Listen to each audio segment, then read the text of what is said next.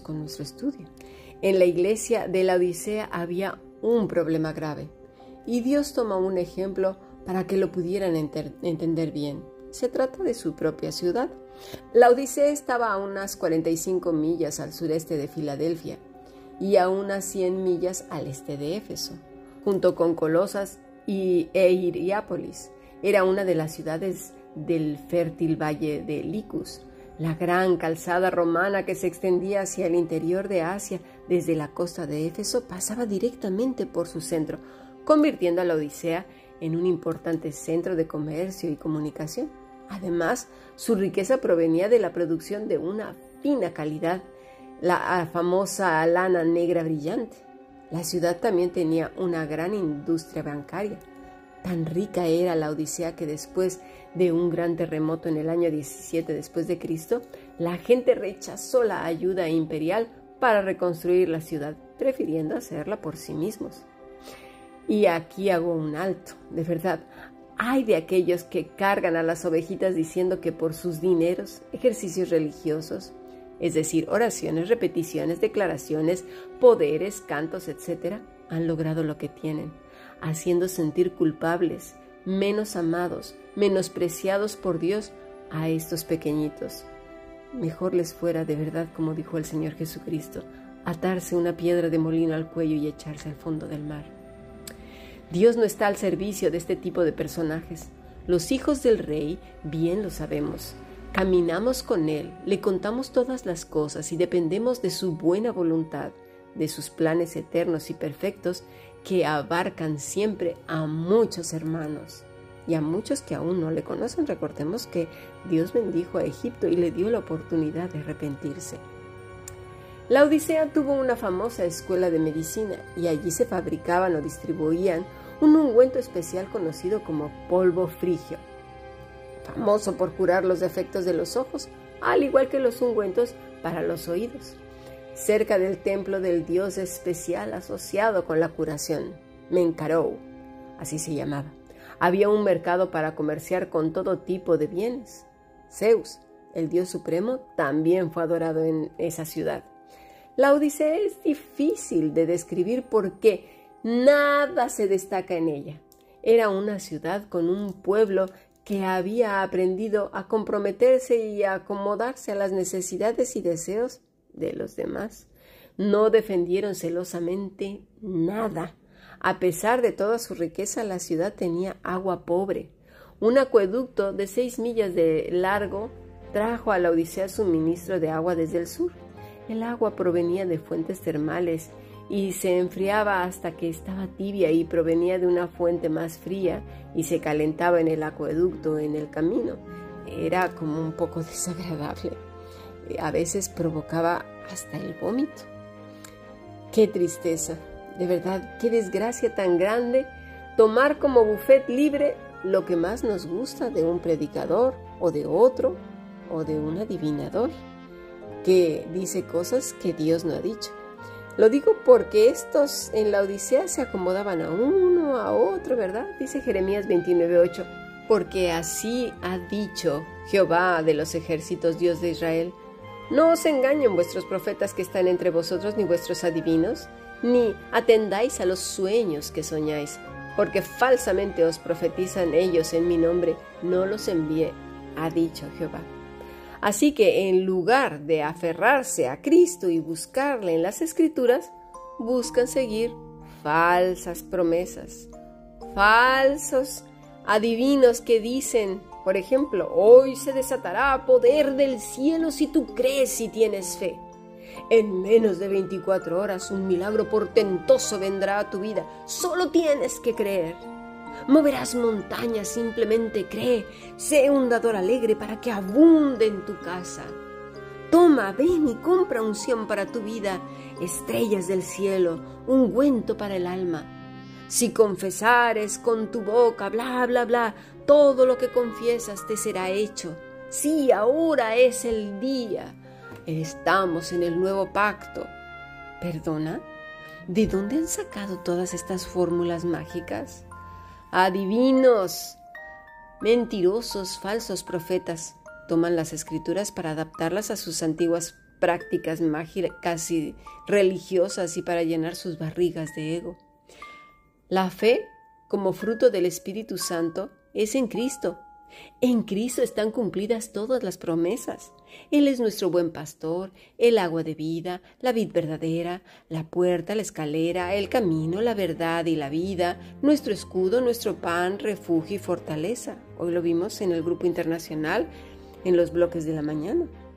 Tener fe es saber y estar plenamente convencidos que Cristo es nuestra columna vertebral, que si no nos venimos abajo es por Él, que somos justificados en Él, que si caemos en pecado tenemos un abogado.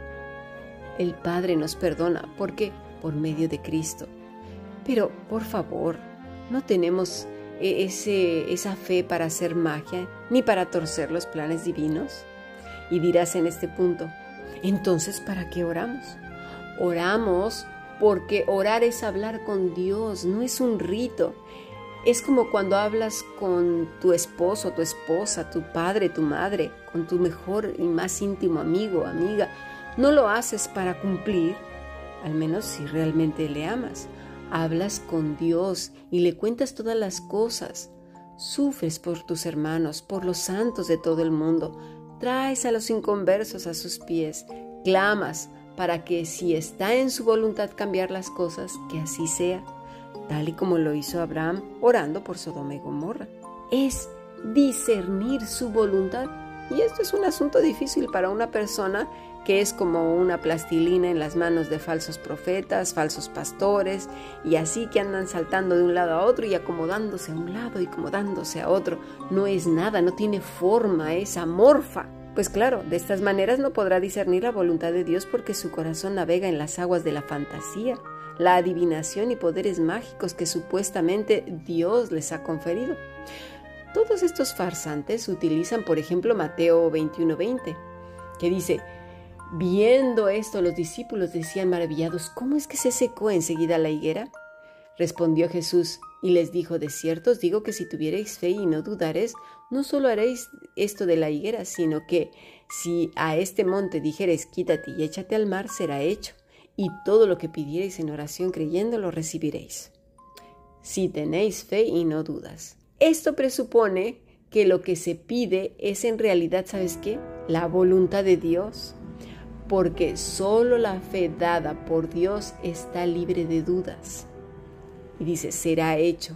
Un milagro de tal escala cósmica era precisamente lo que los escribas y fariseos querían que hiciera Cristo, lo mismo que todos estos falsos profetas, predicadores, lobos rapaces que andan por ahí sueltos, adivinos, ¿verdad? Andan pidiendo.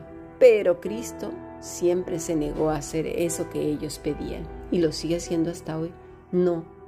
Aquí él estaba hablando en el sentido figurado sobre el poder inconmensurable de Dios desatando en la vida de aquellos que el fruto del Espíritu Santo, a quien se lo pidáis, dice el Señor, que lo dará y sin reproche. Dice así el griego, si alguna vez están teniendo confianza, ¿en quién? Pues en Dios, no en uno mismo, ni en el poder que dicen algunos que Cristo nos ha dado para usarlo como varita mágica. Tomando Marcos 6, 6, 8. Este don no es para servirse a ellos mismos, sino para dar a conocer el reino de los cielos, que el Mesías estaba entre ellos, que la gracia de Dios estaba siendo derramada al mundo por medio de Cristo Jesús. En Mateo 6, 6, 8 es cuando en los 70 fueron a predicar el Evangelio. Y no dudando, dice, diacrino, quiere decir contender, diferencia, discernir, disputar, distinción, distinguir, dudar, examinar, hacer, diferencia, juzgar. Lo mismo que dice Santiago 4, versículo 2 al 4. Codiciáis si no tenéis, matáis si ardéis de envidia y no podéis alcanzar. Combatís y lucháis, pero no tenéis lo que deseáis porque no pedís. Y pedís y no recibir porque pedís mal para gastar en vuestros deleites, oh almas adúlteras. ¿No sabéis que la amistad del mundo es enemistad contra Dios? Cualquiera pues que quiera ser amigo del mundo se constituye enemigo de Dios. Y dirás, Entonces no debo pedir por mis asuntos. Mira, observa lo que dice Santiago, porque pedís mal para gastar en vuestros deleites. La palabra deleites es gedoné, quiere decir placer, gusto, algo que uno realmente disfruta hacer, deleitar concupiscencias o almas adúlteras. Así los creyentes que cultivan la amistad con el mundo quebrantando de esta manera su unión espiritual con Cristo. Son adúlteros espirituales, habiendo sido espiritualmente unidos a Él como una esposa a su marido, es decir, un día aquí, otro día allá, bueno, esta vez sí, esta vez no, peticiones egoístas que solamente se centran en nosotros mismos. Es lo mismo que dice Ezequiel capítulo 16, del versículo 15 al 17, pero confiaste en tu hermosura y te prostituiste a causa de tu renombre y derramaste tus fornicaciones a cuantos pasaron. Suya eras. Y tomaste de tus vestidos y te hiciste diversos lugares altos y fornicaste sobre ellos. Cosa semejante nunca había sucedido ni sucederá más. Tomaste asimismo a tus hermanos alhajas de oro y de plata que yo te había dado, y te hiciste imágenes, imágenes de hombre y fornicaste con ellas. ¿Cómo pues se nos puede ocurrir mezclar lo profano con lo sagrado? La iglesia de la Odisea era una onda del mar que se confiaba en lo que ella misma tenía. A aquellos que abren la boca solo para arrastrar a los pequeños a la confusión. Cristo no vino al mundo a librarnos de todos los problemas y enfermedades, deudas o situación en el mundo. Vino a dar su vida por miserables pecadores, a reconciliarnos con el Padre. En Cristo están todas las promesas de redención y reconciliación.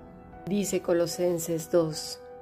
Porque quiero que sepáis cuán gran lucha sostengo por vosotros y por los que están en la Odisea y por los que nunca han visto mi rostro, para que sean consolados sus corazones, unidos en amor, hasta alcanzar todas las riquezas del pleno, mira, entendimiento, no del mundo, a fin de conocer el misterio de Dios el Padre y Cristo, en quien están escondidos todos los tesoros de qué? ¿Del mundo? ¿De la salud? ¿Del bienestar? del éxito, de, de qué? De la sabiduría y del conocimiento. ¿En quién? De Dios, de Cristo, dice el versículo 4. Y esto lo digo para que nadie os engañe con palabras persuasivas, porque aunque estoy ausente en cuerpo, no obstante en espíritu estoy con vosotros gozándome y mirando vuestro buen orden y la firmeza de vuestra fe en Cristo. ¿Lo habéis visto? Cuando una persona está apegada a Dios, a Cristo, a la vid verdadera, se está en espíritu con los otros hermanos, aunque no los conozcamos, porque oramos, ¿por qué? Por las mismas cosas. Para conocer el misterio de Dios el Padre y de Cristo, es decir, para alcanzar las riquezas del pleno entendimiento por tanto, de manera que habéis recibido al Señor Jesucristo, mira, andad en Él, dice el versículo 6, arraigados y sobreedificados en Él y confirmados en la fe, así como habéis sido enseñados, abundando en acciones de gracia. Mirad que nadie os engañe por medio de filosofías y huecas sutilezas, según las tradiciones de los hombres, conforme a los rudimentos del mundo, y no según Cristo porque en él habita corporalmente toda plenitud y deidad, y vosotros estáis completos en él que es la cabeza de todo principado y potestad. Debemos realmente mirar que nadie nos engañe. Cristo, siempre Cristo.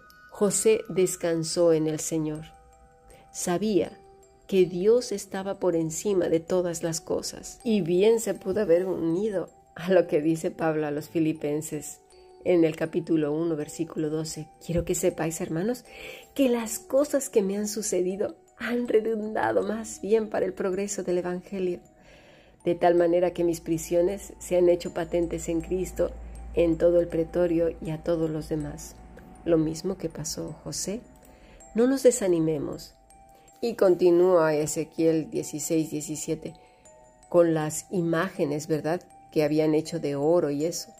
No necesariamente son las que los religiosos de la iglesia tradicional hacen, son los que habitan en el corazón. Y bien puede ser la misma persona, es decir, uno mismo apoyándose en su religiosidad, la vida mustia, de aparente piedad, pero muerta por dentro. Un día es una cosa y mañana ya no. Todo lo que pidierais en oración, dice Jesús en Mateo 21, 22. ¿Qué es lo que pidió José? pregunto yo. ¿Qué pidió Enoch? ¿Qué pidió Noé? ¿Qué pidió nuestro Salvador? ¿Cuáles son las peticiones de un pámpano? Piensa, si ya está adherido a la vid verdadera, si ya está en brazos del buen pastor, si su vida descansa en el corazón de Dios, ¿qué es lo que pide? Pisteuo, encomendar, fiar, creer específicamente en la salud espiritual. Y creo que esa salud, cuando está fuerte y robusta, entonces puede venir cualquier cosa que en Cristo, que gobierna nuestras vidas, lo podremos soportar. Orar para que el camino de los santos que llevan el Evangelio se allane, que los corazones de piedra se conviertan en carne, que seamos columnas en oración sosteniendo a los que están débiles, sufriendo y padeciendo, hablando con Dios todos los días y trayendo a Él todas las cosas, y aprendiendo a discernir su voluntad. Esa salud espiritual de la cual David muchas veces dice, Vengo a ti como el siervo que brama por las corrientes de aguas, así clamo por ti, mi alma, Señor. Tú eres mi escudo y mi fortaleza. ¿Qué está pidiendo? Que su salud espiritual sea robusta. Enséñame, oh Señor, tus caminos. Muéstrame tus sendas, encamíname en tu verdad y enséñame. Eso es lo que pide un pámpano, un hijo de Dios. Creo que aún en su error grave, esta iglesia, la Odisea, nos enseña muchas cosas de lo que no debemos hacer. El Señor nos está llamando la atención hoy a ti. Corramos pues hacia la cruz y que Él nos muestre nuestro corazón y aquellas cosas que debemos arreglar pronto, porque Él viene, viene. Sigamos aprendiendo bendiciones.